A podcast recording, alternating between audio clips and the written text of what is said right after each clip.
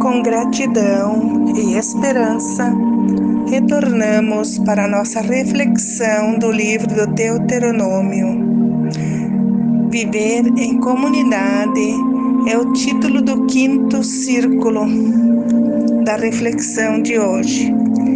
E o lema da Bíblia deste ano é: Abre a tua mão para o teu irmão. A comunidade de Moisés tinha uma aliança e o compromisso de observar os dez mandamentos. Então, quando aparecia um pobre na rua, o profeta concluía: Alguém quebrou a aliança.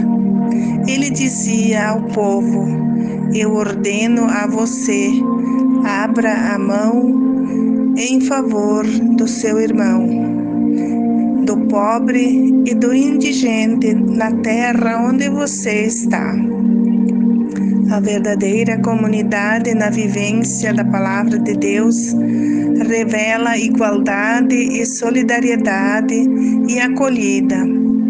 A Bíblia nos pede para não endurecer o nosso coração e auxiliar quem necessita. No final do período dos juízes, o povo israelita passou do sistema tribal para a monarquia. Os três primeiros reis foram Saul, Davi e Salomão. Salomão, no final do seu governo, abandonou a lei de Deus e imitou os reis pagãos. Começou a oprimir e explorar o povo por isso, depois de Salomão, as tribos do norte romperam com as tribos do sul e criaram o reino de Israel.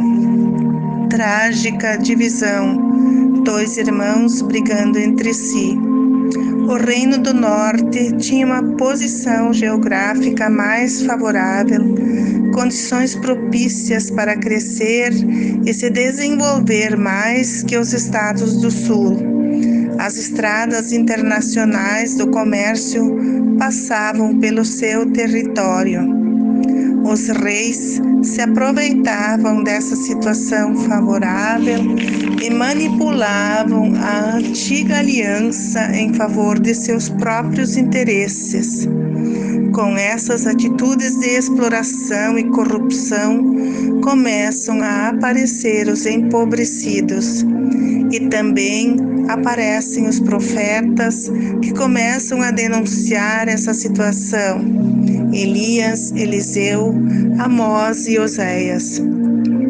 As consequências da infidelidade dos reis foram aparecendo na desintegração da vida do povo.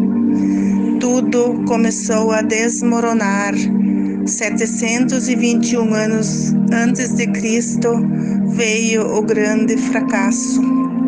Os assírios, por ordem do rei Sargão, fizeram um cercamento em volta dos estados do norte, mais que um ano, fator que enfraqueceu o reinado e sua capital, Samaria, foi completamente destruída pelos assírios, que deportaram toda a população e trouxeram outros povos para ocupar o território dos estados do norte. Diante desse massacre, o povo de Judá do Sul, junto com alguns refugiados do norte que conseguiram escapar, resolveram mudar de vida e proclamaram a grande reforma que foi chamada de Deuteronomista, que levou o povo a reassumir com maior fidelidade a aliança e a observância das leis de Deus. O objetivo da reforma era impedir o avanço da pobreza.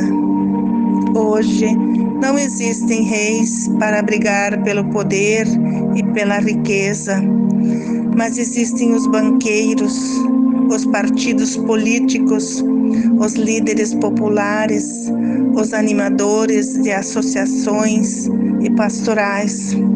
todos buscando influência e poder. Alguns fazem para se promover, outros para servir e fazer a comunidade crescer.